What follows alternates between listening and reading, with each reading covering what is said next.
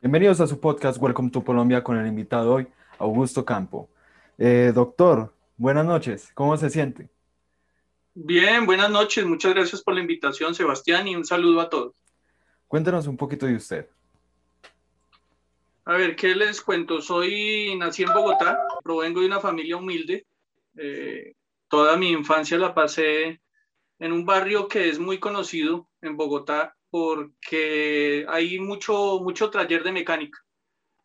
estudié en una, en, una, en una escuela pública y en un colegio también distrital. Y después de que logré mm, terminar 11 hoy, antes eh, sexto de bachillerato en esa época, pues no pude porque no tenía recursos, no pude entrar a la universidad inmediatamente, entonces tuve que hacer varios oficios, ¿no?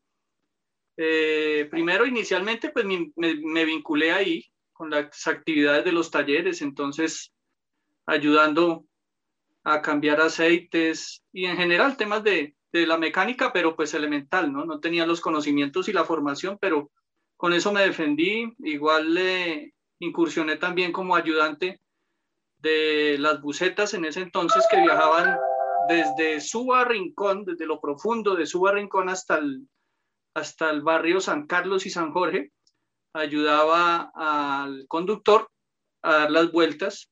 Eh, después estuve también vinculado como mensajero y digamos que después, ya después de tres, cuatro años, logré, digamos, un trabajo estable eh, en un restaurante de Bogotá que quedaba en el centro, en el centro de la capital. Y bueno, ahí, digamos, de alguna manera eh, me salí de la casa, me independicé, pues estaba bien, bien joven. Y Mm, al cabo de los cuatro años, teniendo ya claro qué tenía, digamos, como objetivo, ya había decidido más o menos cuál era el proyecto de vida que quería seguir, resolví eh, inscribirme en una universidad para estudiar en la Facultad de Derecho. Quería ser, quería ser abogado, ¿no? En ese entonces eh, leía mucho sobre el tema y sobre todo había, había en, el, en el escenario laboral, pues, ciertas circunstancias que me hacían ver y entendí que si lograba, digamos, alguna formación en derecho, tenía conocimientos en leyes y en, y en todas las normatividades que rigen los vínculos en la sociedad entre los seres humanos, pues podría de alguna manera colaborar y sobresalir en ese aspecto, pudiendo ayudar a más personas. Eso fue lo que básicamente me motivó y estudié, como le digo, en la Universidad Católica de Colombia eh, después de haber trabajado cuatro años, duré, mm, digamos, ahorrando y al final renuncié y me vinculé con la, con la, con la experiencia universitaria. Y pues bueno, hasta ahí llegaron los, los recursos formalmente y pues ya me tocó entonces dedicarme a las ventas ambulantes. Estudiaba en la mañana y en horas de la tarde vendía artesanías en la calle, viajaba los los, en los intermedios, los, eh, las vacaciones en la universidad de mitad de año, de fin de año, viajaba y recorría más o menos pues la geografía vendiendo artesanías, hacía yo y fabricaba artesanías. Eh, como vendedor ambulante trabajé pues casi toda la carrera, ¿no?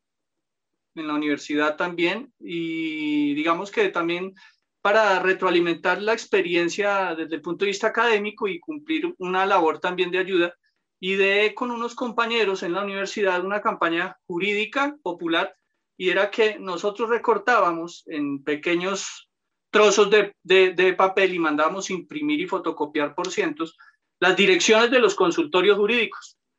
¿Para qué? Pues pedíamos eh, permiso al conductor, en ese entonces no había Transmilenio, nos tocaba pues pedirle permiso al conductor y nos subíamos con un compañero y básicamente informábamos a las personas, a, la, gente que viajaba eh, y transitaba sobre todo por la Caracas, en ese entonces sin, sin Transmilenio, insisto, sobre la posibilidad que tenían de acudir a los consultorios jurídicos para lograr que fueran atendidos sin ningún costo. Entonces fue una experiencia bonita.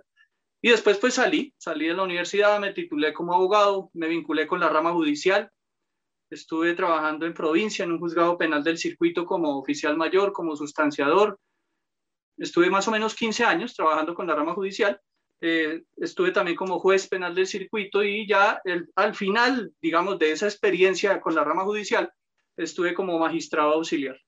Y de eso, mm, a ese paso, digamos, ya después seguía, me vinculé con la, con, con la rama ejecutiva, trabajando en la Alcaldía Mayor de Bogotá. Entonces era el, alcalde mayor era Gustavo Petro, trabajé cuatro años como director distrital de asuntos disciplinarios, tres años, y el último año estuve vinculado con la empresa energía de Bogotá en el cargo de gerente de litigios. Desde ahí, es decir, más o menos desde 2015-16 eh, a la fecha, pues retomé la oficina en mi actividad particular, ejerciendo, litigando, que es la gran inspiración y la gran vocación mía como defensor, eh, llevando casos particulares, ¿no? Y dentro de esos casos particulares, pues hay unos que se han mediatizado, como la defensa del patrullero Zúñiga, se demandó y se dio toda una, una lucha jurídicamente hablando para el tema de la revocatoria de Peñalosa.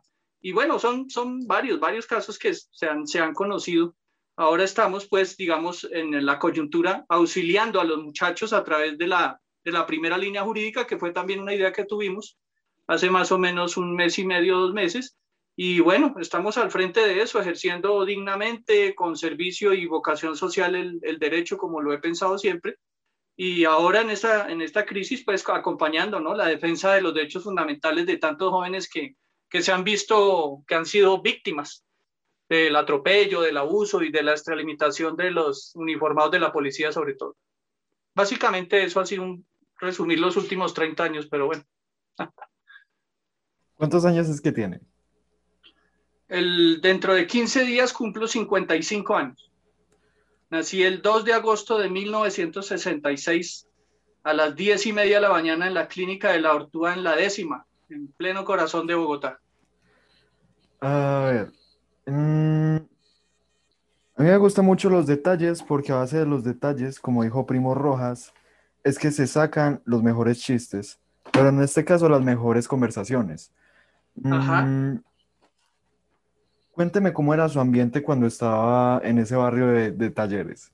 ¿Cómo se llama exactamente? El barrio se llama Río Negro, ¿no? Ese queda más o menos, los límites son la avenida Suba con la calle 100. Es entrando diagonal al centro comercial, no sé si todavía sea el mismo centro comercial y Serra. Y eh, tiene una particularidad esta zona, este barrio, y es que mm, en la cuadra específicamente donde yo adelanté toda mi infancia y donde jugaba en la calle fútbol en ese momento, eh, tenía una particularidad, digo, y es que mm, pues es un barrio muy popular, ¿no? El barrio Río Negro es bien popular, pero en la misma cuadra, en la calle 98, eh, empataba, por llamarlo de alguna manera, con otro barrio que ese sí era estrato alto, ¿sí? Entonces, anécdotas todas las que, las que quiera, porque pues nosotros éramos jóvenes, de extracto humilde, engrasados, eh, eh, sin alguna formación académica, muy, muy, muy primitivos, por la mano de alguna manera, y las señoritas, las niñas del barrio elegante que forzosa o forzadamente tenían que atravesar pues esa cuadra, pues teníamos muchas anécdotas porque tanto ellos como nosotros eh, participábamos de esos espacios, pero nos molestaban a nosotros, sobre todo como pasa de pronto y todavía los muchachos, se competía porque yo jugaba fútbol, se competía y entonces no faltaba el momento en que eh, había algún encuentro entre el barrio de los niños, de los niños y de las niñas ricas y el barrio de nosotros, de los chinos estos, cochinos del taller. Y bueno, pues siempre ganamos, ¿no? Siempre les ganábamos. Pero eran, eran especiales, pues, digamos, por las experiencias, el, el, compartir, ¿no? El compartir realmente con las personas de base, mis compañeros en, en el colegio y en la escuela pues eran las personas del común, el ciudadano del común, el hijo de la señora que vendía en ese momento chance en el barrio, eh, la hija o el hijo de la señora que vendía en el supermercado, en la tienda de la esquina. Mi mamá, por ejemplo, es y ha sido, y además todos los honores, el reconocimiento a ella, eh, orgulloso yo de la mamá que tuve. Por eso estoy he logrado escalar de alguna manera mm, dignamente, sin tener que avasallar y eh, pasar por encima de nadie. Ella eh, se dedicaba en ese entonces a la modistería, ella cosía. Entonces ella era empleada de, uno, de un satélite de confecciones y ella se iba en horas de la mañana, nosotros con mi hermano. Nos quedábamos, nosotros ella nos dejaba, calentábamos el almuerzo al mediodía y cada uno cogía para, para su estudio, en horas de la tarde llegábamos, hacíamos las tareas y ella llegaba ya en la noche y así se repetía la rutina. Fuimos y realmente sí, ahora digamos uno de estos jóvenes, estos muchachos, hombre, la mayoría pues algo un tanto despistados y, concentrados en demasiado en la virtualidad. Nosotros en esa época pues no había absolutamente nada de internet, era la calle, ¿no? En donde frecuentábamos y interactuábamos y, y nos formamos, nos formamos y nos formamos eh, como ciudadanos, seguramente, porque pues como todo hay en la vida, unos de bien que logramos, digamos, de alguna manera, con esfuerzo, con dedicación, con algo de disciplina y, por qué no decirlo, algo de suerte, eh, ascender y lograr, por ejemplo, ser profesionales, pero muchos, muchos colegas y muchos compañeros pues no lograron, ¿no? Muchos niños de esa época con los que compartí tuvieron, digamos, finales incluso trágicos, ¿no? De drogadicción, de... Es bien complejo, es bien, difícil. Yo todavía, y a mí me impacta cuando tengo la posibilidad y lo hago, créanme, frecuentemente paso, porque ahora por donde yo estoy viviendo, estoy bien cerca de ese barrio y por circunstancias de la vida he tenido que pasar y paso con mi esposa, le cuento las anécdotas y me causa especialmente sentimientos, ¿no? Me, me, me afecta y me emociona, por ejemplo, ver mi colegio distrital. Bueno, me trae muchos recuerdos. Cuénteme tres historias una buena, una mala y una graciosa del colegio. A ver, una buena. Bueno, una buena, una buena, sí, una buena. Eh, con el deporte que estando, tenía yo que 11 años, tal vez sí, en primero de bachillerato, ahora sexto. Eh, cosas que te marcan, llegamos a la final, a la final del colegio de microfútbol. Y yo era el arquero. Y así como en los equipos, en los torneos y en los campeonatos soñados, pues tapé dos penales en la final y fuimos campeones. Eso me marcó a mí de niño, en el colegio, en el colegio. Digamos de bueno. ¿El otro cuál? ¿Uno qué? ¿Uno bueno y uno qué? Uno bueno, uno malo y otro, y otro gracioso. a ver, uno malo, uno malo. Ya, uy, uno malo, uno terrible. Mm, resulta que en esa época y todavía, al carecer de recursos los muchachos de las escuelas y los colegios, pues eso está subsidiado por el distrito. Y entonces programaron, póngale cuidado, programaron una, nos programaron una salida, yo estaría por ahí, tendría 14, 15 años, nos programaron una salida para ir a Monserrate. ¿Sí? Ah, mentiras, falto la verdad, al Museo del Oro. Era un evento, entonces el día del alumno, el día del niño, eh, nos dieron un helado y nos llevaron al Museo del Oro. Eso, nosotros salimos del Museo del Oro más o menos a las yo le calculo eso fue al mediodía, como a las 3 o 4 de la tarde, y la idea, la idea y la, la orden que habían dado las directivas y los docentes, pues era que los jovencitos tenían que irse para su casa. Pues imagínate, Sebastián, que nosotros no nos fuimos para la casa. Un grupo de jóvenes, de compañeros, y además que eran de varios, de, de varios cursos, nos pareció fácil subirnos e irnos a Monserrate. Imagine, pero nosotros como no conocíamos, nosotros no subimos por el camino normal, sino que subimos por la pendiente pues nos perdimos. Nos, extraviamos y llegó un momento realmente crítico y angustioso en el que no podíamos ni, ni subir ni devolvernos. Perdimos los libros, las maletas, en el caso personal, el saco mío del uniforme se quedó enredado como en una, en una mata con espinas, me tocó quitármelo y dejarlo. Al fin logramos, yo, yo creo que llegamos como a las ocho y media, nueve de la noche, seguramente el regaño de la familia, pero lo grave y lo, lo delicado no fue eso, fue al día siguiente, cuando ya en clase iban a hacer el control de las tareas, entonces por decir algo de álgebra, el cuaderno, pues no teníamos cuadernos. Entonces ya los profesores dijeron, aquí pasó algo extraño, hablen, ¿qué pasó? Nadie hablaba, nadie decía nada hasta que en otro curso hicieron inteligencia, entonces en otro curso contaron. Entonces el coordinador del colegio, esos coordinadores bravos que todavía los hay de colegios distritales, llegó y dijo, bueno, señores, ya se supo todo, pasen al frente los que se fueron ayer a Monserrate. Hmm miércoles, entonces nadie se... Bueno, al fin pasamos, pues de ahí llamaron a los padres de familia y quedamos como desde tercí, quedé con matrícula condicional, quedé ahí sí, con tarjeta amarilla después de semejante aventura que de verdad la sacamos barata y donde se oscurezca más o algo, seguramente hasta en las noticias hubiéramos salido, pero fue bien complicado y, bueno, así como anécdota, como, como tema pesado, ¿vale? ahí te cuento. ¿Y cuál otra? Hicieron un peñaloso. Y gracioso. No, pero es que gracioso, créame, en esos colegios eras serio, serio el, tema. Por ejemplo, otra cosa que me marcó ahora que me acuerda Sebastián, era la educación física. Nosotros, ese colegio tiene como, como vecino la escuela de la, FAC, la, la, Fuerza Aérea, el Club de la Fuerza Aérea. Y esos son, al lado se queda la escuela militar y esos son como tres o cuatro manzanas. Y la clase de educación física en ese entonces tenía que darle unos 10 vueltas a eso. Entonces compañeros y las niñas también se desmayaban. O sea, era bien pesado, era una formación de esos colegios bien, bien estricta. Otra anécdota también nos tocó el examen final, imagínate, eh, el examen final de educación física era saliendo ahí de la 100 con Suba y dar una vuelta casi hasta la avenida Suba, subir y, e ir a Monserrate y subir hasta Monserrate. Ese era el examen final de educación física. Entonces también hubo, porque conocí compañeros que compitieron ya a nivel casi profesional, deportivos, en, en, juegos deportivos, sobre todo de atletismo y de resistencia, porque la formación en el colegio era bien estricta, parecía un colegio militar, ¿no?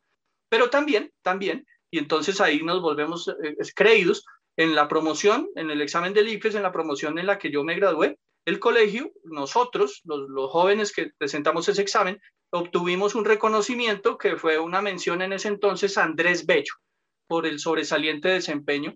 Entonces nos fue bien, incluso compañeros, como te digo, hay de todo, ¿no? Así como hubo algunos eh, eh, amigos, compañeros de, grado de 11 que se perdieron en las drogas, otros murieron, los mataron, por estar metiéndose en problemas, hubo compañeros míos muy brillantes que estudiaron en universidades. Por ejemplo, eh, un compañero mío estudió en Rusia, se lo llevaron, ahí sí, como él dice, lo llevaron los rusos a Europa, salieron becados varios, varios, varios. O sea, es, es, era, digamos, y sigue siendo, yo creo así, el compartir la diversidad enriquece en ese sentido, pero también pues se dan historias tristes, como te digo, porque no todos, o por temas de disciplina, los proyectos de vida son totalmente y, y diferentes, muy disímiles, ¿no? Básicamente eso, Sebastián. En la parte de Monserrate hicieron un Peñalosa. Sí, sí, uy, no, terrible. ¿Sabes? Sí. Complicado, pero bueno, pues salimos bien librados por fortuna y ahí sí, literal, podemos contar el cuento, ¿no? Porque pudo haber terminado eso de verdad mal. Y, y, de ahí, ¿no? Las anécdotas, los, los temas normales de los, de los colegios, por ejemplo, con los coordinadores de disciplina, que son bien bravos. En las formaciones, cuando uno se movía, pues lo mandaban, lo castigaban a uno, tenía que durar uno recogiendo la basura del colegio, en horas de la tarde lo castigaban también, entonces tenía que recoger o limpiar los pupitres. Bueno, era, era otro tipo de formación y otro, otra, otra forma de pedagogía. Ahora no, ahora un joven con la vigencia de la Constitución del 91, el profesor del docente le habla fuerte y de una vez le formulan acción de tutela. Entonces, pues, son, son historias de vida que son, dependen de las coyunturas también y de los momentos que vive uno como ciudadano, como estudiante, ¿no? Son diferentes formas de, de, de conocimiento también, de adquirir eso, un aprendizaje tanto en la vida para lo que pueda capitalizar, capitalizar a futuro como profesional, como ser humano y como ciudadano. Ok. Mm, ¿Por cuánto tiempo es que estuvo ayudando en los talleres? No, yo estuve trabajando como, yo creo que por ahí dos años, pero entonces después sí lo que te contaba, ascendí, entonces ya no era, ya no me engrasaba en el taller, sino que ya era, ya era más pinchado porque ya podía irme a, ayudarle al conductor. Ahí aprendí, ¿no? Ahí aprendí a manejar. A propósito, se me olvidaba, claro, yo aprendí a manejar, a conducir por eso ahora incluso mis hijas dicen que de razón soy tan brocha para manejar porque aprendí a manejar y a conducir en una buseta de servicio público, en un bus. Entonces, ahí aprendí eso también, aprendí a manejar, pues como todos los muchachos, moviendo al principio los carros, adelantándolos porque no sé, ya todavía tal vez ya eso no existe, para poderse, digamos, lo que llamaban enturnar los vehículos, los carros para salir a los viajes, a los trayectos, a las trayectorias, mm, entonces hacían fila a medida que iban llegando. Entonces, uno de, de, inquieto y de gomoso, pues entonces le pedía las llaves al conductor y uno lo movía dos, tres, cuatro metros y así. Pero ahí también aprendí, también aprendí a manejar y aprendí matemáticas, a dar las vueltas, ¿no? A dar las vueltas bien porque después al hacer las cuentas, con el tema de la registradora y el control que existía, eso ya ni existe ahora, pues lógico, tenían que coincidir el número de pasajeros con el dinero que recaudara uno, ¿no? Eso es. Sigue existiendo aquí en Manizales. Ah, bueno, bueno, bueno. Mm. Yo las veces que he trabajado en servicios así públicos, yo puedo decir que tengo por ahí unas 7, 8 anécdotas. Y eso que he trabajado como dos, tres meses. Usted que estuvo ahí sí, ¿cuántos años ahí trabajando con, los buce, con las bucetas? Como, como dos años, como dos años también, sí, pero no, ya Dos años talleres y dos años bucetas. Sí, sobre todo que digamos que cuando se presentan muchas situaciones particulares cuando se trabajaba en horas de la noche, sobre todo los fines de semana, entonces muchos borrachos, muchas peleas en las bucetas, o sea, accidentes, no, innumerables, ¿no? Por ejemplo, en alguna oportunidad recuerdo que, y cuando eso no era muy común, eh, se subieron unos sujetos y cerrar, se cerraron, forzaron las puertas, las cerraron y nos encañonaron a todos, al conductor y a mí, y robaron. Pues a nosotros no nos robaron, pero robaron a todos los pasajeros y, y tratamos de ubicarlos después porque pareciera que estos sujetos que se subían ahí por la 30 tenían ya como, como modus operandi los, mismas, los mismos horarios y supimos después que los habían capturado, pero varias veces pasamos varios sustos porque ya digamos uno despertaba también alguna, alguna malicia para identificar a estos malandros y, y ya sabíamos si no les parábamos. O también cuando se subían muchos borrachos también a formar problemas, o sea, es bien complicado el tema de la noche y en el restaurante también es bien complicado. La noche en general, pues no es amiga, no es muy buena amiga, ¿no? Es cómplice la noche y la oscuridad de, temas delicados y malos. En el restaurante también, digamos a manera de anécdota, también en alguna oportunidad, mm, siendo ya más o menos las 12 de la noche, llegaron unos sujetos, se les dijo que no había servicio, pero ellos eh, nos encañonaron también y nos encerraron a todos ahí en el centro, en pleno centro teníamos que atenderlos, cerraron el restaurante, era pues unos narcotraficantes. Y nos tuvieron hasta más o menos hasta las 2 de la mañana. Tuvimos que atenderlos, los chefs tuvieron que cocinarles, cerraron todo el restaurante, se, se pusieron de unos escoltas de guardia en la puerta, no dejaron salir a nadie. Pero hubo un compañero, un auxiliar, un señor, un muchacho que lavaba los platos que logró saltar por el lado de una cocina, bueno, y fue a la iglesia, al Parque de las Nieves, en donde estaba un CAI, anunció, la policía esperó a que ellos salieran y cuando salieran los cuando salieron a las 2 de la mañana los capturaron saliendo. Ahí, ahí le cuento, no, eso anécdotas es lo que hay en la noche. La noche es como, como, como lo señalo, pues es cómplice y mala amiga porque todo lo malo sucede por lo general bajo, bajo la penumbra, en la oscuridad, ¿no? Eso me acuerda muchos de los tropeles que han sucedido aquí lastimosamente por la noche. La primera línea de aquí de Manizales no aprende que se tropelean el día. Más o menos fue el 12 de mayo, un día que nos íbamos a tomar una carretera principal, nos dirigimos desde el cable hasta otra zona que es eh, de pura industria. Más o menos fue un trayecto de cuatro horas, unos 6 kilómetros. Llegamos, vimos al SMAT, eh, vieron que éramos muchos y corrieron. Mm, prácticamente las motos las levantaron y subieron a, otra parte. Después de eso se conformaron las líneas, eh, se armaron los batallones, por así decirlo. Se ubicaron, aturdidoras lacrimógenas vencidas. Yo nunca he probado un gas tan ácido. Tuvimos que correr más o menos 12 kilómetros detrás del ESMA tirando los perdigones y el lacrimógeno. Pero altísimo. Desde una fábrica que se llama La Licorera hasta el terminal de transportes. Un trayecto largo, ¿eh? 12 kilómetros de puro gas y perdigones. Ajá.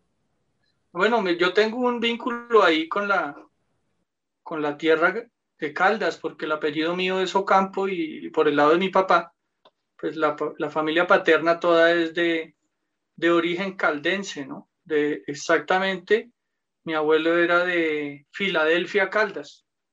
Entonces tengo ahí un vínculo, algo de ADN ahí con la región caldense.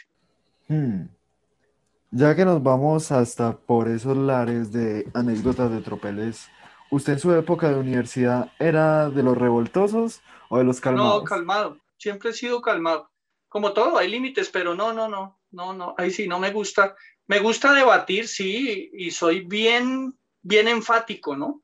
Y en el buen sentido de la palabra, eh, digamos que doy, doy la pelea y debato y trato de seducir con las ideas y de imponerme, pero digamos, a través de la agresión o la violencia no le huyo, o sea, no, no, no, no, nunca ha sido partícipe que yo recuerde así de algún problema serio, no, absolutamente, ni siquiera, ni siquiera cuando estaba y compartía con, con los hippies, cuando vendía yo, porque ellos también tenían una, y, una filosofía de, mucha paz, ¿no? De tranquilidad. También tuve un paso que fue una experiencia muy bonita, espiritualmente hablando, también estuve eh, vinculado con un templo Krishna, entonces también duré tres años. Entonces tengo, digamos que muy claro que a través de la violencia lo que se genera pues es más violencia, eso no. Es con ideas, es debate, es conquistando los corazones, las mentes, pero no agrediendo, no, para nada. Entonces no, no tengo así anécdotas, salvo por ahí una de una, de una, en, el colegio tal vez, pero no, no, no es así que, que digamos que fuera una constante como hay tanto muchacho peleón y que tiene anécdotas de, no, yo no, no en absoluto. Mm, ¿Usted estudió más o menos en la época de Rojas Pinilla o de más para acá. O sea, yo el colegio yo lo empecé en el año de 19, el bachillerato en 1978 y salí en el año 83. Digamos que la generación mía es la generación eh, de la constituyente, la generación de Carrillo, de Claudia López, de, bueno, Gustavo Petro es un poco más, más, más cuatro o cinco años más adelante, pero somos de esa generación que vimos morir y que participamos activamente de lo de la séptima papeleta de la Asamblea Nacional Constituyente, eh, que, vimos, que vimos también y vivimos y padecimos la tragedia de, del asesinato de Bernardo Jaramillo Osa, de Jaime Pardo Leal, de Luis Carlos Galar Sarmiento, mm, de José Antequera. Esa, esa, esos tres, cuatro grandes personajes de la historia, pues que Álvaro Gómez Hurtado también, toda la época del narcotráfico de Pablo Escobar, o sea, nosotros somos una generación que la ha llamado, creo el mismo Gustavo Petro, la del sacrificio. Ustedes son la generación de la esperanza y si saben interpretar, como lo he señalado, este momento, pueden pasar a la historia. Si entienden realmente el rol protagónico que tienen ahora, que cumplen y lo saben interpretar, créanme que pueden, pueden marcar en la historia un gran punto, ¿no? Pero nosotros somos eso, fruto, hijos de, de esas generaciones de Pablo Escobar, de la muerte de tres, cuatro candidatos presidenciales, de la toma del Palacio de Justicia, de todos esos dramas, años 80, desde el 85 hasta el 95, más o menos, más o menos, digamos que fueron 10 años bien convulsionados de, y en esos nosotros, pues jóvenes, pues participamos unos de alguna manera más activos que otros, vinculándonos con movimientos y haciendo pues activismo también, ahora como lo hacen los, jóvenes a través de las redes y los medios virtuales, allí era en la calle, en la calle. Uno cuando cuenta momentos históricos, a la otra persona le surge la pregunta, bueno, ¿usted dónde estaban estos escenarios? Y usted que estaba tan vinculado con Petro, ¿usted dónde estaba? Descríbame el día en el que el M, supuestamente el M19 se tomó el Palacio de Justicia. supuestamente no, se lo tomó. El M19 se tomó el Palacio de Justicia. Noviembre del 8. Yo estaba en el barrio, en el Río Negro. Eran, estaba en una buceta escuchando un cassette, cuando eso era un cassette. Yo lo recuerdo por lo impactante. Estaba en una buceta mm, de color amarillo. Estaba solo, había limpiado la buceta y estaba sentado escuchando un cassette. El cassette era de música vallenata. En ese momento habían varios éxitos vallenatos, no soy vallenatólogo, pero era la época, la, por, ya el tema de Sembrino al Portas, entonces se escuchaba mucho vallenato. Y mm, para que vean, el cassette, eso existía, ustedes no sé si el cassette se enredó y se trabó y no funcionó. Y al sacar yo el cassette, eh, se activa el radio. ¿sí? Eso, uno tenía el radio, uno metía el cassette y sonaba la música del, del cassette, pero al sacar el cassette quedaba la música. Y cuando yo saco, es que era el radio, están dando la noticia. Están dando la noticia en Caracol, tal vez. Eh, un comando del M19, entonces, pues yo, yo, estaba joven, tendría 16, 17 años, Entonces me, me, inquietó, puse cuidado. en el barrio ya, pues eso fue una noticia a nivel nacional. Eh, eh, todo el mundo comenzó a comentar y con unos compañeros nos fuimos, nos vinimos hasta el centro. Tomamos un transporte y queríamos curiosear, saber, eh, experimentar y conocer a ver qué era lo que pasaba. Pero pues igual, ¿no? La policía no nos dejó pasar. Nosotros llegamos al mediodía más o menos, a la una de la tarde. Estaban en plena confrontación en el, en el centro, pero llegamos hasta, hasta lo que hoy es City TV. Hasta ahí no, no, dejaba pasar la policía.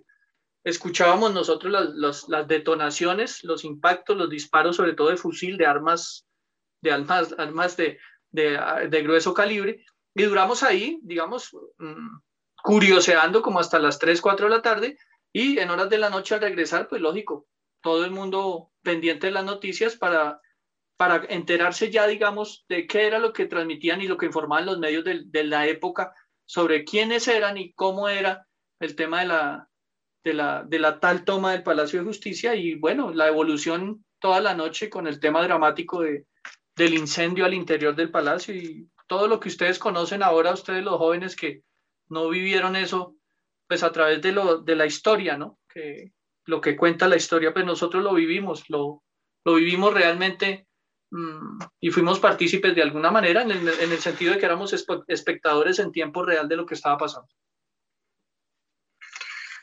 Mm, así otro día que lo recuerde como este.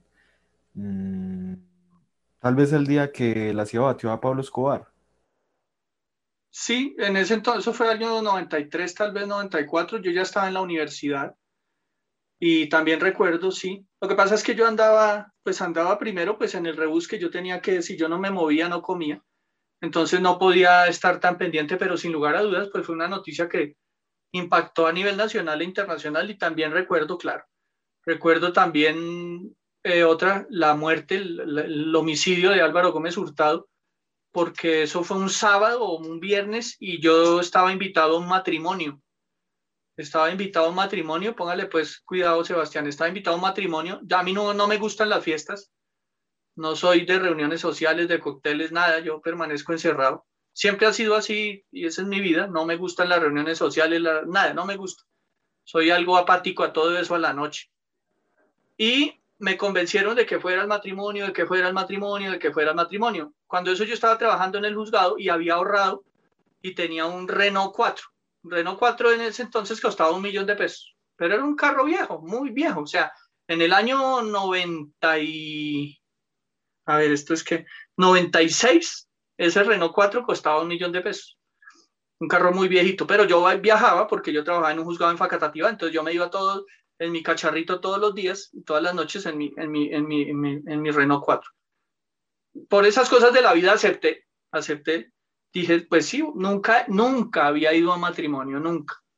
Resolví asistir al matrimonio en, en, el barrio Modelia y mmm, escuché llegando lo del homicidio de, de Álvaro Gómez. Eh, me bajé, saludé, dejé el carro ahí estacionado y eh, a la hora del buffet estaba muy lleno, entonces yo saqué pues, el platico con la comida, dije, Ve, voy a, a, escuchar en el carro qué pasó, qué, qué, fue lo que pasó bien, y pues de una vez como ahí porque no había en dónde hacerse. Pues Sebastián, cuando yo salí me quedé con el plato mirando para todo lado, me robaron el carrito, me quedé con el, con el plato en la mano y el carrito nunca apareció, nunca, nunca había ido a un matrimonio, no me gusta ese día fui, mataron a Álvaro Gómez Hurtado y el primer carrito, el único que tuve en ese momento, con todo el esfuerzo, me lo robaron. Ahí le cuento. Entonces, desde ahí no voy a ningún matrimonio. Qué traumatizado. Duro. Le roban el carro, matan a un candidato presidencial. Sí. Bueno, no era en ese entonces, él fue candidato, pero en ese entonces no era candidato. En ese entonces, el tema, el tema complejo era lo del proceso 8000 y pues eh, muchos dicen que detrás de, de, eso pues está todo el del magnicidio de Álvaro Gómez Hurtado tenía que ver con el tema del proceso 8000 y, y con Ernesto Samper Pizano. Eso todavía son de los pasajes de la historia que nos sigue debiendo todavía una explicación seria, pues los organismos de seguridad del Estado y como sociedad, así como tenemos y se tienen muchas deudas que no sabemos realmente cuál ha sido la suerte de muchos temas, este es otro por ahora que se sepa, se especula mucho y nunca se ha sabido a ciencia cierta quiénes fueron y quiénes estuvieron detrás como autores o determinadores del homicidio de Álvaro Gómez Hurtado. Ahí te cuento. ¿Cuándo fue el gobierno de Samper? Mm, Samper, eso fue 90 y... A ver, primero fue Gaviria, tal vez, sí. Y después fue Samper, eso fue 98, 2002, no. No, no recuerdo, ahorita no recuerdo. ¿Quién fue el que hizo? Una seguidilla ahí que fueron Gaviria, Samper, de puros eh, presidentes liberales, pero ahorita no lo ubico. Entonces, ¿cuál fue el presidente que logró medio desmovilizar a las FARC el trato de la Unión Patriótica? Ah, eso fue en el 86. Eh, eso fue, eh, pues digamos que hubo primero unos principios de acuerdos de desmovilizaciones y unos, una tentativa, por llamarlo de alguna manera, de acuerdos de paz eh, en la administración de Virgilio Barco, un liberal también, un señor ya bien señor, eh, se especula para que sepan ustedes también, y, hay historiadores que así lo refieren, que él su último año no gobernó, ¿no? Él estaba mal, mentalmente parecía no tener la lucidez y fueron quienes lo rodearon quienes gobernaban a nombre del Virgilio Barco Vargas, el papá de la que fue después canciller Carolina, Carolina Barco. Durante la vigencia del mandato de él hubo varios, sobre todo acercamientos con el M-19, con Jaime Bateman, y con los delegados del gobierno. Se, hicieron principios de acuerdo de paz con Virgilio Barco, después Belisario Betancourt, y fue con Belisario Betancourt también, porque digamos que entre las banderas, él, él sí conservador, eh, la campaña se centró, recuerdo, en ese entonces y fue como símbolo una paloma blanca de la paz. Mira, para que vean ustedes, los muchachos, siempre nuestra historia se ha, mm, se ha repartido para efectos de temas electorales entre la guerra y la paz. Unas veces han logrado seducir en las urnas quienes venden la idea de hacer la paz y otros quienes venden la idea, qué pena, lastimosamente, de mantener la guerra, porque consideran que a través de la guerra se puede lograr la paz. Bien debatible, bien discutible y bueno, y, además que terrorífico, porque pues ahí está para la, para la muestra de los falsos positivos, ¿no? A través de la guerra no se logra nada, a través de la guerra se logra eso, llevar dramas, tragedias a las familias y desangrar a un país, frustrar generaciones, ¿no? Estigmatizar también, pero no se avanza nada, la guerra no produce nada, produce muerte y dolor, retraso, atraso en la sociedad. Lastimosamente discrepo en eso, ya que la Primera y Segunda Guerra Mundial prácticamente nos dejaron el Internet. Bueno, listo, te la voy a aceptar. ¿Y si no hubiera guerra? Si no hubiera habido guerra, ¿no crees que estuviéramos mejor? El humano tiene varios impulsos naturales.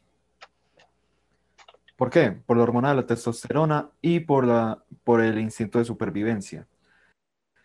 ¿Qué pasaría si el humano no hubiera salido de la caverna? Pues nos hubiéramos quedado como tal vez otro mono. La agresividad en el humano es en parte el motivo de su evolución. Y el querer sobresalir, el querer sobremarcar su nombre en la historia, el querer eh, preservarse como especie, hace que seamos agresivos. Inevitablemente la guerra. Sí, claro, o sea, sí, yo comparto. Lo que pasa es que ahí viene entonces también esa, hay una disyuntiva ahí, eh, llamémosla biológica, y es el, el conflicto y la tensión que hay entre la parte instintiva, ¿cierto? Como factores endógenos y como una transmisión genética o un legado genético ancestral del ser humano salvaje y primitivo, ¿ya? Y el otro es cómo ha escalado, ¿cierto? Dentro de la evolución, dentro de los, dentro de la, dentro de la, dentro de los seres vivos en la escala natural para, pues, por ejemplo, tener el cerebro más grande. Ahora nos preguntamos, ¿es ese cerebro más grande es directamente proporcional a los buenos actos y a lo que se espera de un ser humano, de, un ser racional civilizado? Si nosotros sintonizamos y vemos cómo, como no lo hacen, Sebastián, como no lo hacen ni siquiera las bestias en su estado original, agreden a sus propias crías. El ser humano mata a sus hijos. El ser humano atenta contra su propia vida. Los animales en medio de su instinto de conservación, como lo señalas tú, no se agreden normalmente, salvo que sea por pues por alimento, por supervivencia. Tan, tan primitivo es esto que hay una cosa, y le metemos derecho penal, el único delito, la única conducta punible que está sancionada en todas las legislaciones, en todas las legislaciones, es el incesto.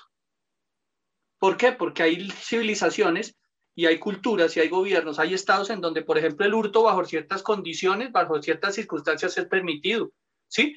Eh, eh, incluso si nosotros nos comparamos con Oriente culturalmente, pues allá se permite lo que aquí no en relación con, eh, por ejemplo, el trato sexual hacia la mujer. Allá se ve como algo cultural, acá no. Acá nos, aquí ya es, decía Facundo Cabral, ya nos va a tocar salir con abogado a la calle para poder saber y defendernos si podemos o no ser galantes a través de un piropo a una dama. Ahora es muy complicado el tema, ¿no?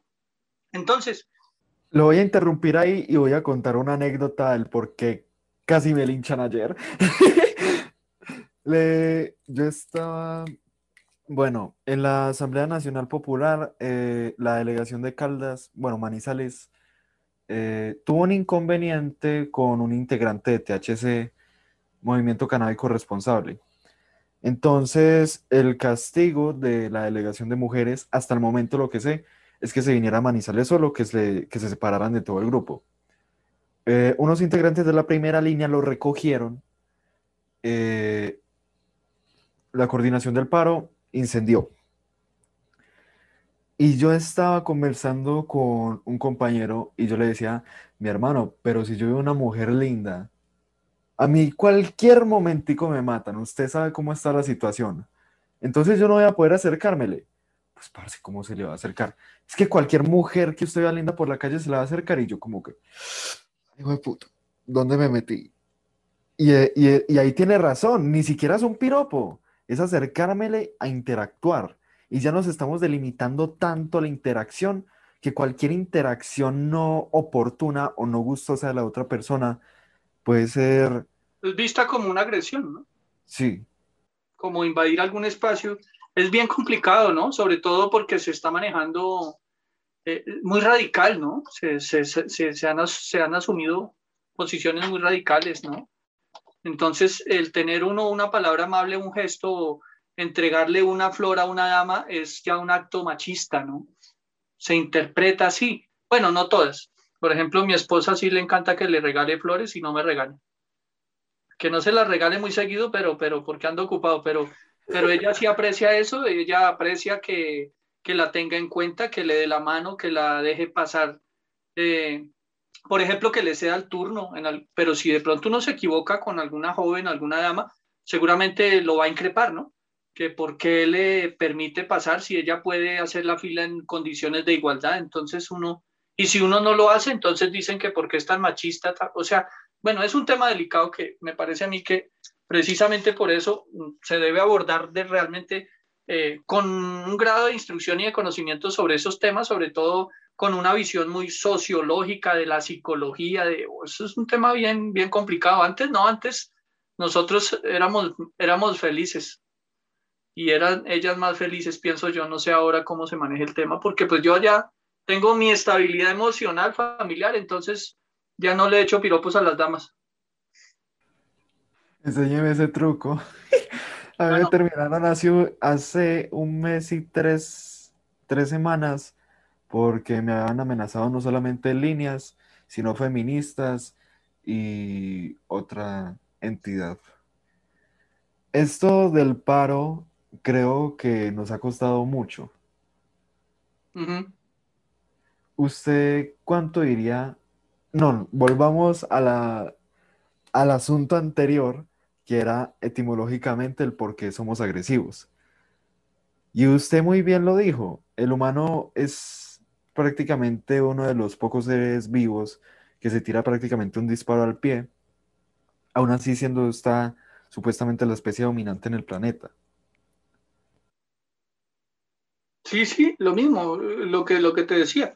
Digamos que para terminar y, perfeccionar la idea, rematarla, el ser humano tiene un grado de conciencia tal que castiga el incesto en el sentido de proteger la especie, ¿no? Porque se degradaría la especie. Por eso esa particularidad del incesto está castigado en casi todas las legislaciones del mundo, que no otros delitos, ¿no? Que se permiten de alguna manera o son alguna, de alguna manera tienen algunas causales de, que, de eximientes de, de responsabilidad o de inculpabilidad. Pero si el ser humano, la psicología del ser humano y como, como ser pensante y, razón, y, racional, pues ya me parece que todavía estamos en deuda y ahora, sobre todo a propósito del llamado de la atención de la naturaleza, a propósito de este tema de la pandemia, creo que tenemos y estamos en mora de hacer un, acto de contrición y de reflexión interior en cómo es y cuál ha sido nuestro comportamiento interactuando con los demás seres que habitamos, con los recursos naturales. Y ese, ese, ese es el gran reto ahora, de cara a lo que se viene, que es total incertidumbre. Las variantes del nuevo COVID, eh, ya se habla de que necesariamente pareciera ser, ya escuché, que siempre vamos a tener y se va a perpetuar el uso del tapabocas, porque si no es una variante va a ser otra y eso es, el virus y el, bicho muta, se perfecciona y también a su manera se está, está evolucionando para eso, para sobrevivir. Y pues si nosotros vamos a hacer, a confrontarlos, pues tenemos que estar también eh, pues preparados para un enemigo, para afrontar un enemigo que es muy pequeño, paradójicamente, que no lo vemos, pero que es letal, ¿no? Ahí yo pienso raramente que es una respuesta que el humano ya no tiene un cazador o un controlador de la especie naturalmente. Las enfermedades venéreas quedaron grandes, las enfermedades pulmonares quedaron grandes, los tumores y cánceres quedaron grandes. Entonces, para reducir la población, mm, podría decirse que es casi como, pongamos el ejemplo de las orcas.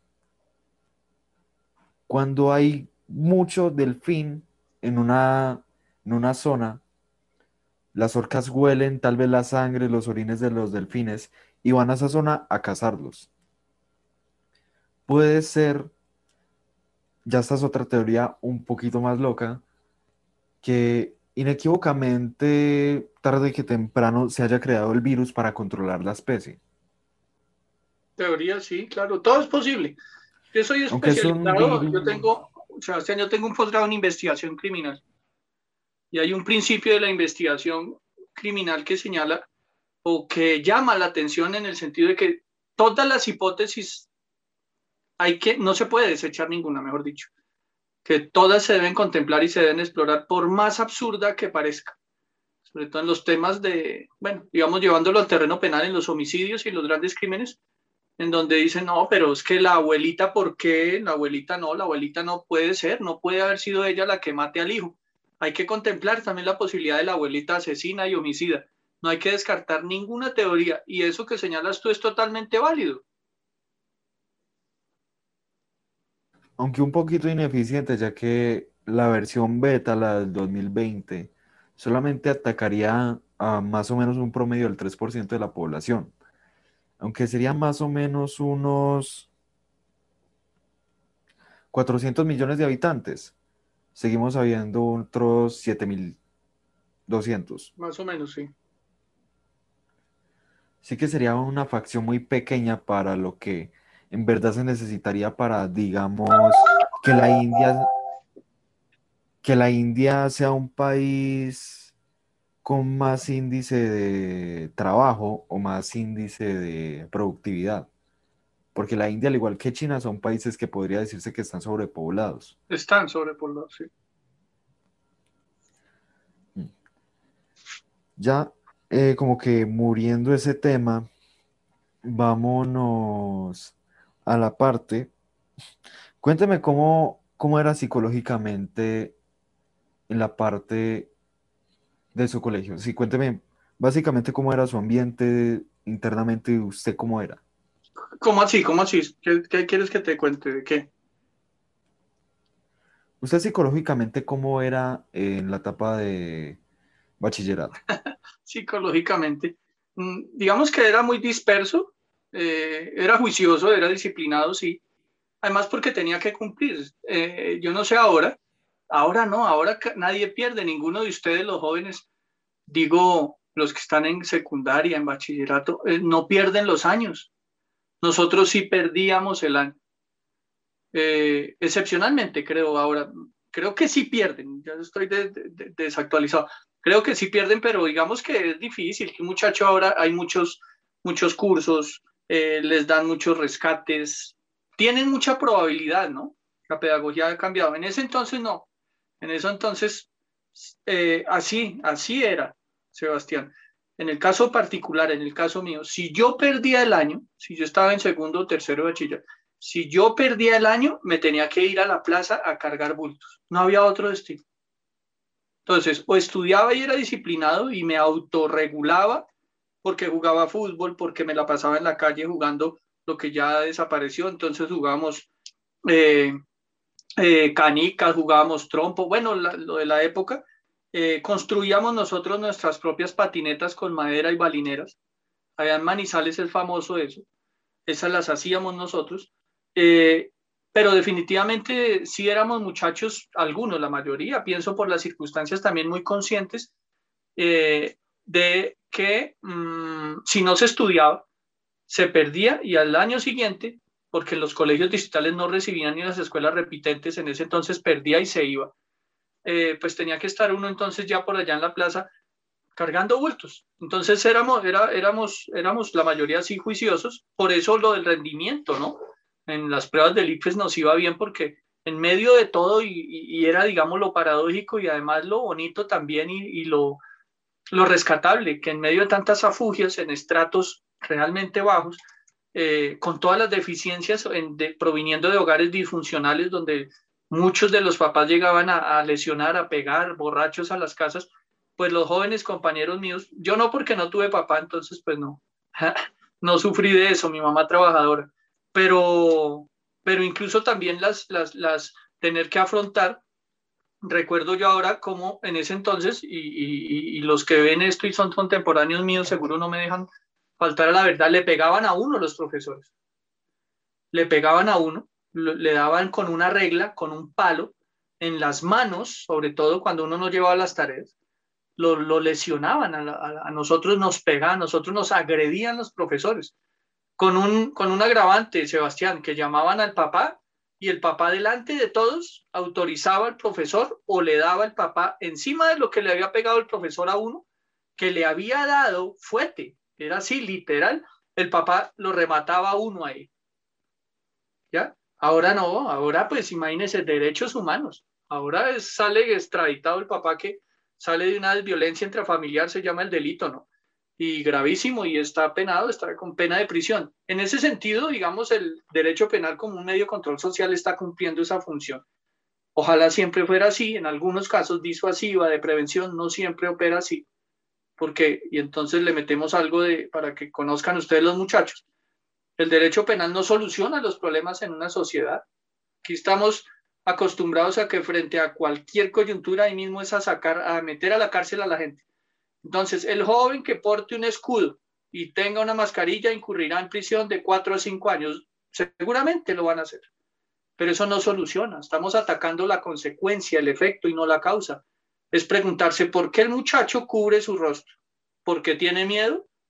Claro que sí. ¿Por qué? Porque puede ser objeto de algún tipo de represalia. Sí. ¿Por qué? Por exigir, por reivindicar sus derechos, por hacer valer eso en el terreno, en la práctica, mm, las garantías constitucionales del poderse mm, desplazar libremente por el territorio, de poderse mover, de poder eh, hacer algún tipo de arengas en contra de un gobierno, por exigir también respeto de la policía de los uniformados, por grabar un procedimiento. Yo ahí estoy cansado de mirar videos en donde la policía se está extralimitando, siguen abusando por las personas que ellos se ofenden. ¿Por qué? La persona, el ciudadano, con todo el aval que da el Código de Seguridad Ciudadana, el Código Nacional de Policía antiguo, eh, de que permite registrar en video, ellos se incomodan y se molestan.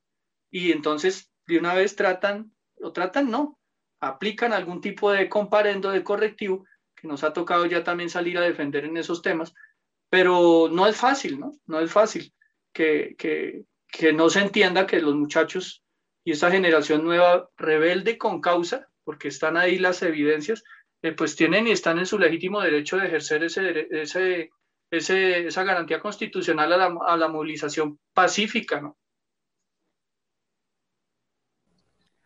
Tocando un tema anterior, eh, bueno, de todos modos estábamos construyendo su, más o menos su registro psicológico. Diría que calmado. Sí, muy calmado. Sí.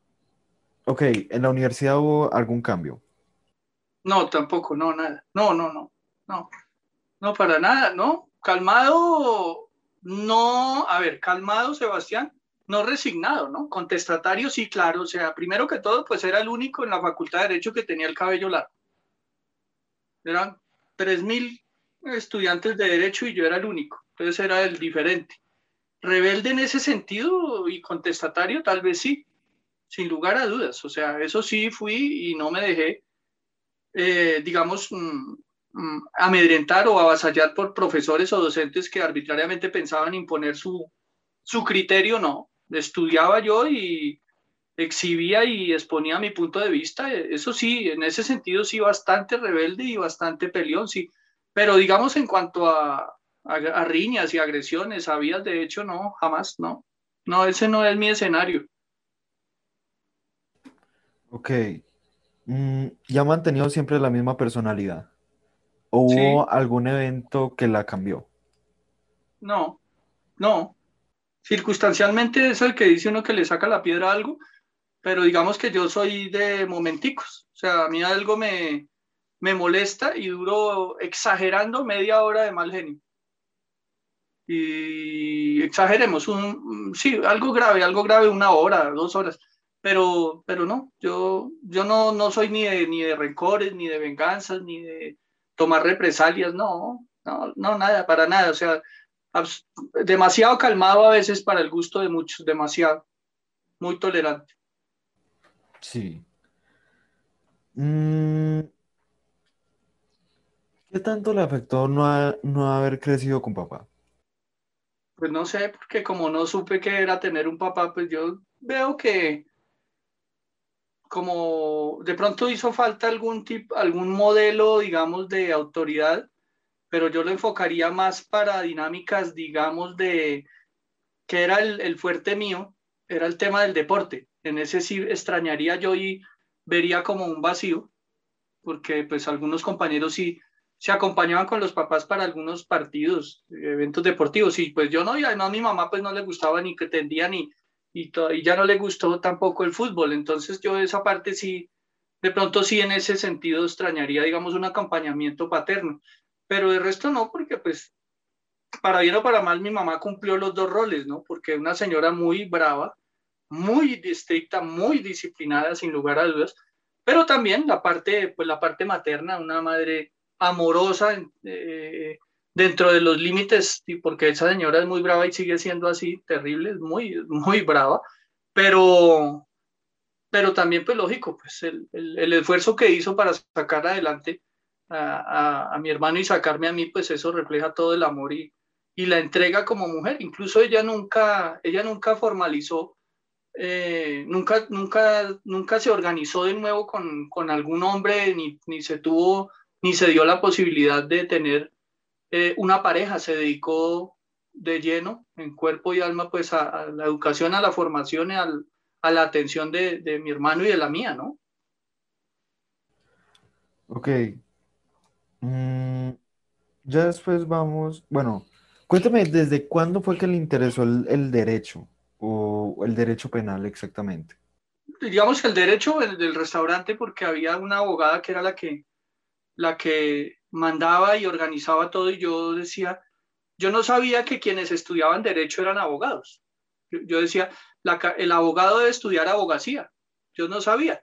Entonces dije, no, es que la doctora Mercedes se llamaba. La doctora Mercedes están hablando de un tema en el restaurante y la señora hablaba y a todos los convencía.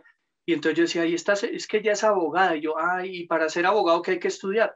Derecho. Entonces yo, ah, el que estudia derecho es abogado. Entonces yo dije, si uno estudia derecho, puede controlar de alguna manera, por la dialéctica que maneja, por la formación, puede lograr muchas cosas, porque la señora, nosotros éramos los empleados del restaurante y había algún tipo de discrepancia, ¿sí? y la señora cogía en media hora y nos organizaba, nos convencía. Entonces nos desarmaba y quedábamos como, y decía, esta señora, entonces yo decía, ¿qué estudiará? ¿Qué estudiaría? Y en alguna oportunidad que yo fui a la oficina le pregunté, era abogada de la Universidad Autónoma, dijo, no, yo estudié Derecho, yo soy abogada especializada en Derecho Laboral. Ah, bueno, entonces desde ahí me quedó la inquietud. Uno. Dos, mmm, he leído siempre y he estado, digamos, muy atento a todo el tema de la historia de las luchas en Colombia, eh, a las ideas, digamos, desde el punto de vista político y su evolución, y entonces leía mucho a Jorge Eliezer Gaitán. Entonces iba relacionando el tema del manejo que hacía la, la, abogada, eh, las ideas de Jorge Eliezer Gaitán, que era abogado. Eh, participé activa, activamente también y, como, como espectador y de alguna manera mmm, como simpatizante del M19 también. Y todo eso, el caldo de cultivo me, llegó, me llevó a concluir que yo quería estudiar derecho. Y ya después, estando ya eh, en, matriculado, ya digamos haciendo la carrera, fue en cuarto semestre, cuando vi la primera cátedra que vi, porque es el segundo año que se ve el derecho penal, entonces ahí yo dije, esto es lo que me gusta, esto es lo que yo quiero hacer. Y desde ahí me dediqué solamente a, conscientemente, pues, con toda la vocación y con todo el amor que le tengo al derecho penal. Y desde ahí, pues llevo desde, eso fue 1990, sí, llevo 27, 26, 27 años dedicado solo al derecho penal. Mi papá también es abogado y él me dijo que también estaba haciendo prácticas para derecho penal. Pero cuando se dio cuenta todo el mundo que, todo el mundo que es el penal, todo lo que se tiene que tener cuando uno estudia o ejerce penal, pues decidió dedicarse a la familia y a pensiones. Ah, Usted, bueno, pues, ¿qué es lo que lo hizo, qué es lo que lo hizo quedarse? Pues, eh, eh, hay algo y que me marcó a mí que definitivamente es lo que todavía me sigue motivando y es que, digamos, dentro de las diferentes áreas del derecho, como, como especialidades, por ejemplo, laboral, el civil, el comercial, son, por la malo de alguna manera, muy exactas. Hay presupuestos mm, para sacar adelante las pretensiones que tienen que ver con el cumplimiento de ciertos requisitos muy objetivos, ¿ya? Es decir, si una persona tiene una deuda y tiene que cobrar una letra, tiene que revisar si la letra cumple unos requisitos y adelantar y presentar la demanda, ¿sí? Es muy objetivo. El derecho penal es total, la mayoría, el escenario de dialéctica en donde se debate y se discuten en los estrados judiciales, en los juzgados y en los tribunales, es muy subjetivo, ¿no? Porque una persona puede matar a otra y puede ser eh, sindicado y procesado por homicidio, pero no significa necesariamente que vaya a ir a la cárcel o que sea condenado por homicidio, porque esa persona pudo actuar, ¿cierto?, dentro de una causal que impide que se le sancione, que está consagrada, por ejemplo, como una legítima defensa. Entonces, el gran reto desde el punto de vista de la defensa es cómo poderle demostrar al juez que esa persona a quien uno defiende no incurrió en delito porque lo que hizo fue defender su vida y en ese, en ese, en ese, en ese conflicto pues tuvo que sacrificar la vida, por ejemplo, de una persona, una un asaltante, ¿cierto? O en un accidente de tránsito, bueno, o sea, el tema subjetivo, el manejo de la parte subjetiva, para mí es, digamos que lo que más me seduce. Uno. Y dos, el defender. O sea, el ver eso que señala seguramente que ha sido y que es motivo de mucha frustración de muchos profesionales, ver muchas injusticias. Entonces, hay muchos colegas que frente a las injusticias del derecho penal, al ver que, porque los hay, personas inocentes condenadas por malas defensas, por errores judiciales, dicen, esto no es para mí. ¿ya? Porque hay corrupción. Esto no es para mí el derecho penal. Al contrario, por eso estoy yo ahí. Por eso me seduce, para poder combatir eso, para poder defender, para poder sacar, ayudar a alguien que realmente esté siendo procesado o que haya sido condenado siendo inocente. Eso es, ese es el gran, el, el gran combustible, lo que me motiva todavía y que me mantiene firme ejerciendo en el derecho penal. O sea, no me dejo, a mí, para, yo lo tengo claro, o sea, a mí no me, no me desmotiva para nada que haya injusticias, al contrario. Si hay injusticias, se necesitan más defensores, se necesita más vocación, se necesita más ejercicio en derecho en función social. Pues ahí es como todo, ¿no? Cada uno mira desde su óptica la película y se hace un juicio. Entonces, a otras personas que ven frustrado, digamos, ese sentimiento de lo que ellos consideran que es justicia, dicen, definitivamente el derecho penal no es para mí, yo prefiero el laboral, que es un poco más objetivo, y para ellos un poco más justo, un poco más equilibrado y menos corrupto. El derecho penal es un drama, ¿no? El derecho penal es una puesta en escena desde la óptica que tú quieras, desde las familiares, los familiares de las víctimas del muerto, como también las de la persona que está privada de la libertad. Los escenarios donde se mueven los penalistas, pues son eso, ¿no? Los cementerios, las funerarias, las cárceles, los hospitales, en fin. Si me lo puede y me lo quiere contar, ¿cuál es el caso más difícil que le ha tocado? Difíciles son todos, porque, porque las dinámicas en los juzgados, dependiendo de los funcionarios y de las partes y de de las particularidades, insisto, son, son, son muy difíciles. Todos son, no, uno no puede decir que hay un caso fácil porque de pronto en ese es donde lleva uno, lleva uno sorpresas. Yo lo que sí podría decir es eh, que tengo todavía, eh, me marcó, es no, no el, el, más difícil, no, digamos el más frustrante, ¿no? Y es una defensa que hice de un profesor que fue señalado de tocar a un menor, de un abuso sexual, ¿sí? Eh, eh, se dijo cuando se denunció que el profesor había tocado al niño en el ascensor porque el vigilante había visto y eso había quedado grabado, ¿sí? Eh, yo asumí la defensa del profesor para demostrar que, que no era cierto. Mm, se llevaron de testigos al vigilante que dijo que había visto eh, a la mamá que el niño le había contado, ¿sí? Con algunas contradicciones del menor, pero finalmente condenaron al profesor, lo condenaron a 12 años y la gran frustración, que todavía no me explico, es que jamás, jamás, y yo eso lo, lo alegué en la instancia, en el juzgado, jamás tuvimos la posibilidad de ver el video. O sea, es decir, condenaron al profesor por lo que reflejaba una imagen, lo que decía una persona que había en una imagen, y lo más elemental era que se hubiese aportado, la fiscalía hubiera aportado el video del registro fílmico para poder corroborar y la fiscalía omitió eso y sin embargo, pese a la defensa que se hizo, con todo y la duda que existió sobre ese gran vacío, el juez, no obstante, lo condenó, condenó al profesor. Esa es, digamos, dentro de los casos así frustrantes que uno ha hecho el esfuerzo y que tenía, digamos, contra la lógica, uno decía, no pueden condenar al profesor si no, si no aporta a la fiscalía ese elemento material probatorio.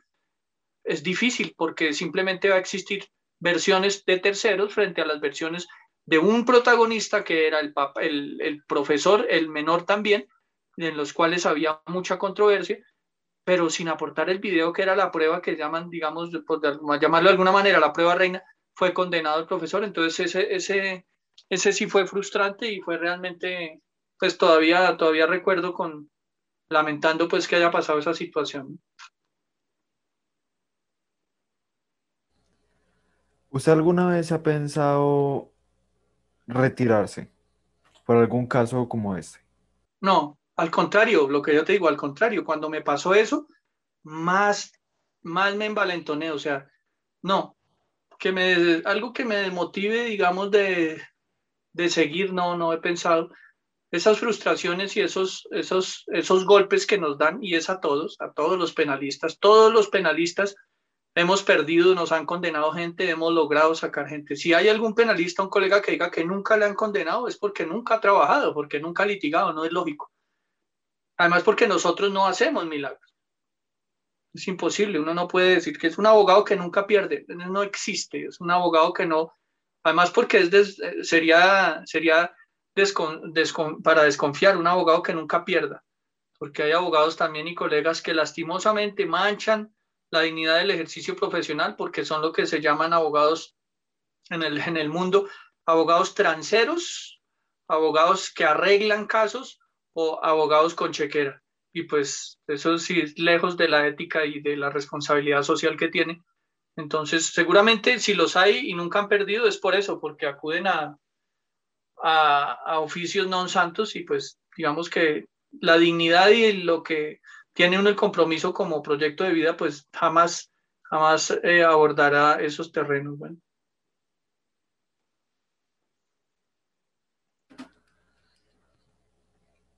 Bueno, hilando de nuevo la historia, eh, ¿usted pasó de informar a los en buses después de su etapa hippie o su etapa hippie fue antes? La etapa hippie fue en la universidad. Fue en la universidad, después de lo de los buses. Después de lo de los buses fue de mensajero, después de mesero en un restaurante. Renuncié al restaurante, me fui a la universidad. Como quedé pelado porque no tenía plata, me tocaba estudiar en la mañana y en la tarde entonces vender en la calle. Y ahí fue donde me dediqué y aprendí con los hippies a trabajar en la calle. Y usted dijo que tuvo enseñanzas espirituales. Sí, estuve trabajando, estuve vinculado, estuve participando de una formación eh, filosófica védica en un templo que tiene pues lógicamente todas las, eh, un legado, un legado de Oriente, de India, eh, de literatura védica, de filosofía védica, de los, estudiando el Bhagavad Gita, los Vedanta, los Astras, las escrituras sagradas de la India tuve ese contacto también, esa experiencia que seguramente aporta también a esa parte espiritual calmada que tengo, que es difícil que, como dicen en términos coloquiales, que me saquen la piedra es difícil.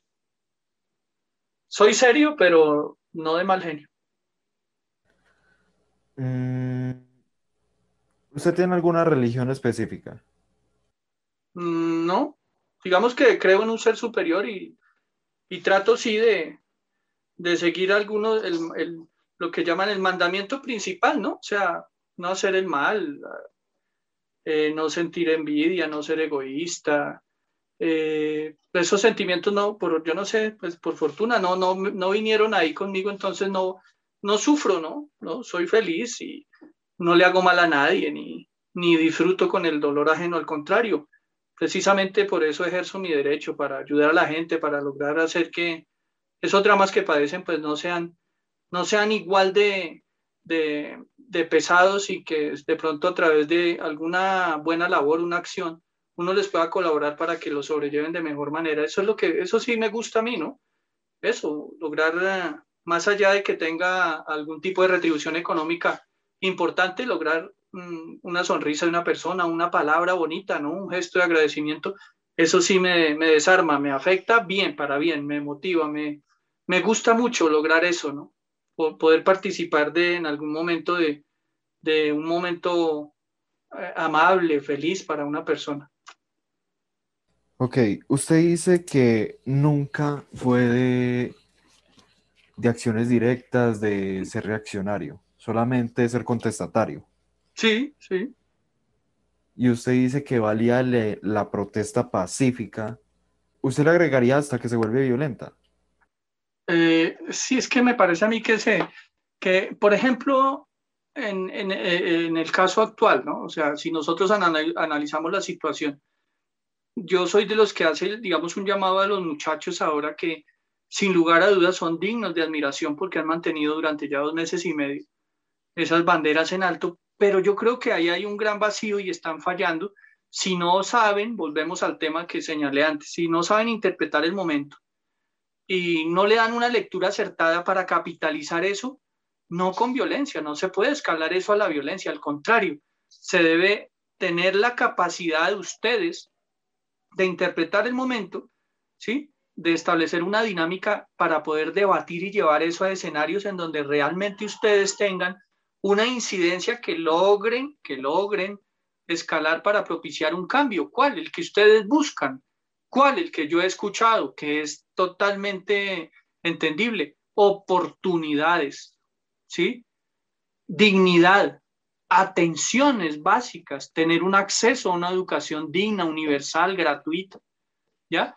Pero ustedes tienen que, los jóvenes de la primera línea, que han logrado, imaginémonos todo esto como una gran batalla, y han logrado dentro de ese, dentro de ese escenario que compongámoslo y limitémoslo en 100 metros, han avanzado 20 metros y han logrado derribar muchas barricadas y por ahora le han ganado terreno al enemigo con todo el reconocimiento y la legitimidad que tienen de una sociedad que los ve con buenos ojos, pese a, los señalamientos y a la labor sistemática de, sistematiza, sistemática de estigmatización que han tratado de abanderar desde escenarios políticos, ¿cierto? Eh, del establecimiento y con el aval de algunos medios de comunicación. No obstante eso, tienen toda la legitimidad, pero yo creo que los tres cuartos de cancha que hacen falta tienen que saber interpretar y cambiar de juego, como el equipo.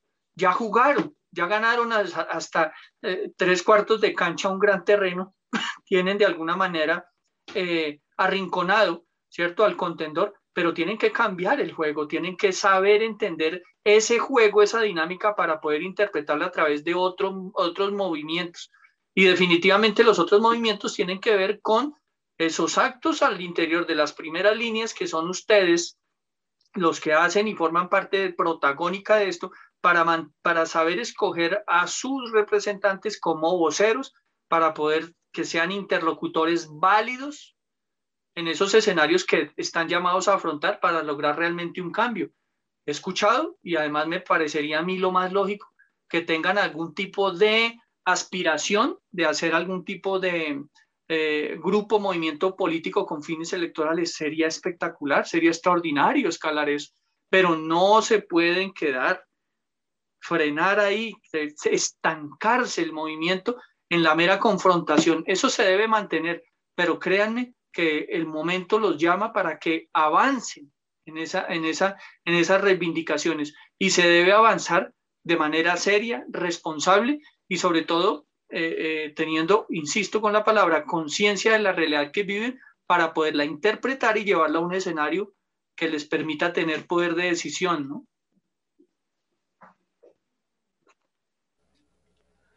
Ok, eh, nos saltamos un poquito. por ejemplo, mm, en el escenario que ya estén preparados como los tops, papas bomba, eh, que tengan equipos de ataque. Porque yo he visto algunas primeras, bueno, primeras líneas no, son líneas y batallones ya preparados para el confrontamiento, ya con sus escudos, sus papas, sus molotovs. Entonces, ¿eso ya dejaría de ser válido o de todos modos hace parte de la protesta? No, no, o sea, eh, digamos que el límite del ejercicio del derecho fundamental a la protesta yo lo veo, lo interpreto, y tiene un asidero legal y constitucional en la medida en que se ejerce como los derechos, primero, no son absolutos, ¿ah? y segundo, de manera pacífica. ¿Qué es lo que pasa? Que ha habido, y ahí están los registros históricos, que ya el mundo los conoce y también que fueron objeto de análisis y de unas conclusiones por parte de la Comisión Interamericana de Derechos Humanos, que ha habido sin lugar a dudas extralimitación por parte de la fuerza pública. Y ahí es en donde nace, por llamarlo de alguna manera, la justificación de las primeras líneas ejerciendo la defensa, pero ejerciendo la defensa. Por eso son las primeras líneas y por eso los escudos y por eso entiende uno por qué en el caso del senador Gustavo Bolívar él les entrega a los muchachos estos elementos o implementos de protección por eso también es absurdo, insólito, ¿cierto? Y, va contra toda la lógica el hecho de que se le pretenda, como se le denunció, y se le pretenda enjuiciar. Sabemos y confiamos, eh, porque yo soy abogado de él ahí con Miguel Ángel del Río, en que la Administración de Justicia pues va a salir en defensa de lo que él hizo. Que lo que él hizo, lo que hizo fue un acto altruista, ¿cierto? entregando unos cascos, unas mascarillas y unos escudos para protección, no para agredir. O sea, y de ser así, entonces se preguntaría uno, Sebastián, ¿cuándo y de qué manera irá a programar la Fiscalía General de la Nación un, proceso, un procedimiento, ¿cierto? De extinción de dominio en Home Center, que es en donde venden los cascos. Debería adelantarlo, ¿no? Si nosotros partimos del supuesto de que son herramientas, implementos que participan de ese verbo rector de financiar grupos terroristas o delincuenciales. Y entonces asimilamos a las primeras líneas como esos movimientos delincuenciales, pues sin lugar a dudas entonces Home Center, que es el que entrega los cascos, el que, el que vende esos implementos, estaría incurriendo en un delito y habría que adelantar un proceso de extinción de dominio. Pues eso es ilógico, eso no va a pasar, ¿ya? ¿Qué es lo que pasa? Pues eso, que si los muchachos de primera línea, en términos coloquiales, dan papaya y también se extralimitan o rebasan esas acciones defensivas para pasar a agredir, pues seguramente van a tener y nos van a dificultar a nosotros la labor de defensa, porque van a llevar pruebas con asideros, con videos, con testimonios y con audios, en donde lo que se ve realmente es una agresión de un joven a un uniformado y eso ya no forma parte de la protesta. Si es defensa, eso es otra cosa, porque nosotros tenemos como jurídicamente demostrar que el joven ejercía un derecho y que reaccionó frente a una agresión injusta. Y eso está amparado legalmente. Pero una cosa es defenderse y otra cosa es dar, pasar ese umbral y pasar a ser ya un atacante. Y esa parte, yo sé que las primeras líneas no participan de eso. También ese es el llamado a las primeras líneas. ¿Para qué? Para que a través de la inteligencia que ellos tienen, detecten quiénes, por qué y de dónde son infiltrados sujetos para tratar de afectar eso, la imagen, el buen nombre, las ejecutorias y las actividades de las primeras líneas que vienen haciéndolo perfectamente de manera pacífica, porque hay vándalos, sí hay vándalos, hay delincuentes, se han infiltrado, hay que detectarlos, hay que entregarlos, ¿para qué? Precisamente para hacer esa depuración al interior de las primeras líneas y que quede realmente el grupo de jóvenes que lo que hacen es eso, ejercer un derecho fundamental. Ok, ahí sí sería una discusión mucho más profunda porque yo estoy de acuerdo con la acción directa. Y creo que usted se dio cuenta que Manizales tumbaron, uf, casi dijo, casi digo tumbamos, tumbaron la estatua de Francisco de Paula Santander, la mano derecha de Simón Bolívar hasta que se le reveló por manejar el monopolio de la educación centralista y antiindígena. La primera línea porque así se llamaba la, línea que pasados dos, tres semanas nos dijo que, bueno, sí, yo también hacía parte de ese bonche, pero yo no, yo no hice nada. Incluso una cámara de la alcaldía me, estaba grabando casi todo el tiempo con, con mi escudo de prensa. Mm, nos decía, nosotros nos retiramos porque no vamos a justificar y a defenderlos haciendo vandalismo y muchos les decíamos, los que tenemos más lineamiento político, porque hasta el momento yo veo que la primera línea de Manizales está más tirada hacia la derecha. Eh, esto es una acción directa y esto es directamente mm, anticolonialista y antisistema.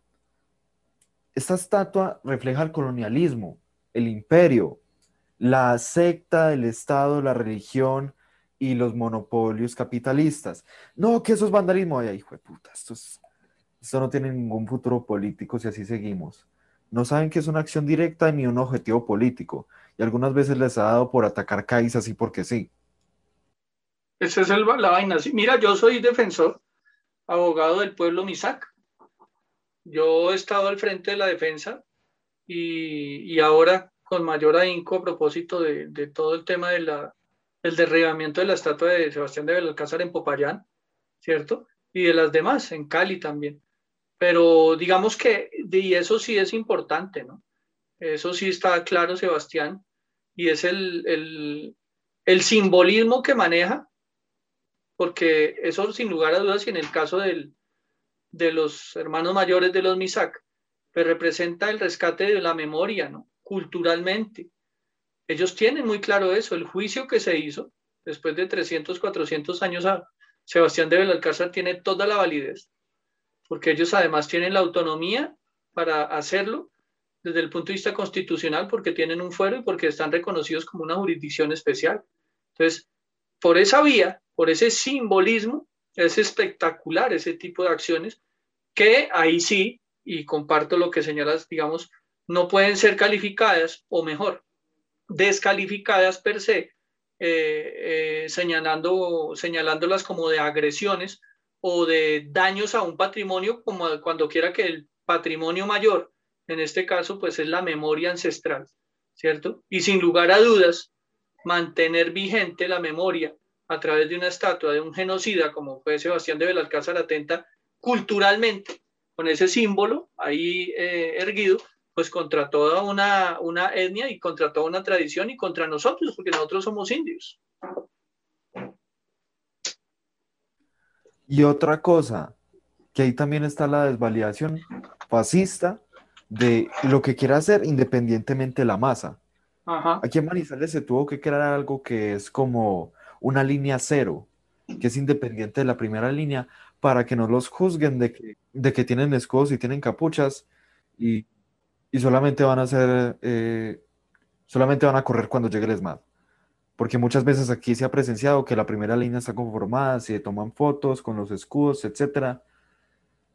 Aturdidoras, lacrimógenas. Uy, ¿dónde quedaron los escudos, mi hermano? Entonces, desde ese punto de que la primera línea no ha cumplido su rol y venga a desvalidar un movimiento político, con objetivo político esclarecido, que era tumbar una estatua, me parece directamente fascista. Y que una primera línea le diga a manifestantes, no hagan eso porque nos va a llegar el ESMAD. Entonces la primera línea estaría como que fallando en su tarea de proteger a la masa, independientemente de lo que haga. Ya si cuando la masa decide atacar, por ejemplo, al vendedor ambulante, ya la primera línea tendría que es proteger al vendedor ambulante, dependiendo del hecho que haya hecho el, vendedor ambulante. Claro. Sebastián, te tengo que dejar. Mm. Tengo una reunión. Ay, madre. ¿En cuánto tiempo? No, ya era las ocho. Ay, güey madre, ya son las 8. Me distraje hablando. Bueno, mm, ya que lo veo con su camiseta del pacto histórico, denos unas últimas palabras. Nada, lo mismo, ustedes muchachos, primero eh, felicitarlos y felicitarte. Sigan con estas apuestas importantes, ¿no? Estos escenarios, estos eh, medios alternativos, porque ustedes informan eso, primero en tiempo real, segundo objetiva, objetivamente, veralmente, no tienen y no están casados ustedes y los jóvenes en ese sentido, en medio de ese romanticismo espectacular que mantienen, no están matriculados ni le deben ni tienen empeñada la conciencia. Ustedes actúan, así actúen mal, actúan a conciencia, ¿cierto? Eh, ustedes son dueños de sus propios destinos, ustedes son los que están llamados a cumplir sus sueños, trabajen por ellos interpreten, por favor, insisto en esto, bien la realidad del momento histórico para que más adelante, frente al legado, a, sus, a las generaciones futuras, ustedes puedan decirles que cumplieron. Y en ese sentido, el equilibrio, muchachos, el equilibrio, manejar con cordura las emociones, que son el motor, claro, de ustedes con las hormonas a mil y toda la energía y toda la, la capacidad que tienen desde el punto de vista físico, mental, intelectual, que son eso, potencialmente pues pueden lograr esos cambios, sepan por favor interpretar el momento y entender su rol. Si ustedes lo logran y tienen y se fijan una meta, seguramente la van a cumplir porque han logrado ganar un espacio en la sociedad a través de estos medios de Sebastián, de la labor que cumplen ustedes como primera línea, pero que la sociedad los vea, ¿cierto? Con buenos ojos. No dejen y no permitan, no den espacio para que esa sistemática, esa matriz que desde algunos sectores están montando o han montado para deslegitimarlos, ¿cierto? Para estigmatizar el nombre de las primeras líneas, eh, o sea, salga adelante y logren ellos con éxito esas bajas, esas bajas, bajas intenciones, esas pretensiones malignas en contra de las primeras líneas. De resto, nosotros como primera línea jurídica estaremos ahí siempre. Mientras persistan las injusticias y existan esas causas justas, estaremos eh, prestos a colaborarles en medio de nuestras limitaciones, invitarlos a que sigan a la cuenta de Twitter de arroba P línea jurídica. Eh, hay un espacio ahí a través de los mensajes directos en los cuales pueden pedir, digo, auxilio. Si no estamos tan avasallados, vamos atendiendo lo más pronto posible esas demandas, esos llamados. Eh, que sigan la cuenta mía también en Twitter, Ahí hay otra herramienta también que pueden servirles de conducto, de herramienta de comunicación, que es arroba Augusto Ocampo en Twitter. Y en general todo el apoyo incondicional. Eh, estudien la constitución, capacítense, porque solamente el conocimiento es el que bien, bien orientado les logra a ustedes eh, cumplir sus sueños y llegar y cumplir las metas también para lograr esos, esos grandes cambios que ustedes como generaciones eh, de, la, de, la, de la esperanza se merecen. Bueno. Y bueno, agradecerte el espacio, Sebastián. Listo. Eh, nos faltó una cosa, pero ya que le cogió la tarde, será para otro encuentro. Bueno, agradezco mucho su tiempo. Gracias, Sebastián. Y claro, yo estaré atento, me informas con tiempo y otra vez volvemos a echar carreta aquí, chévere. Listo, se lo agradezco. Hasta luego. chao, mi hermano.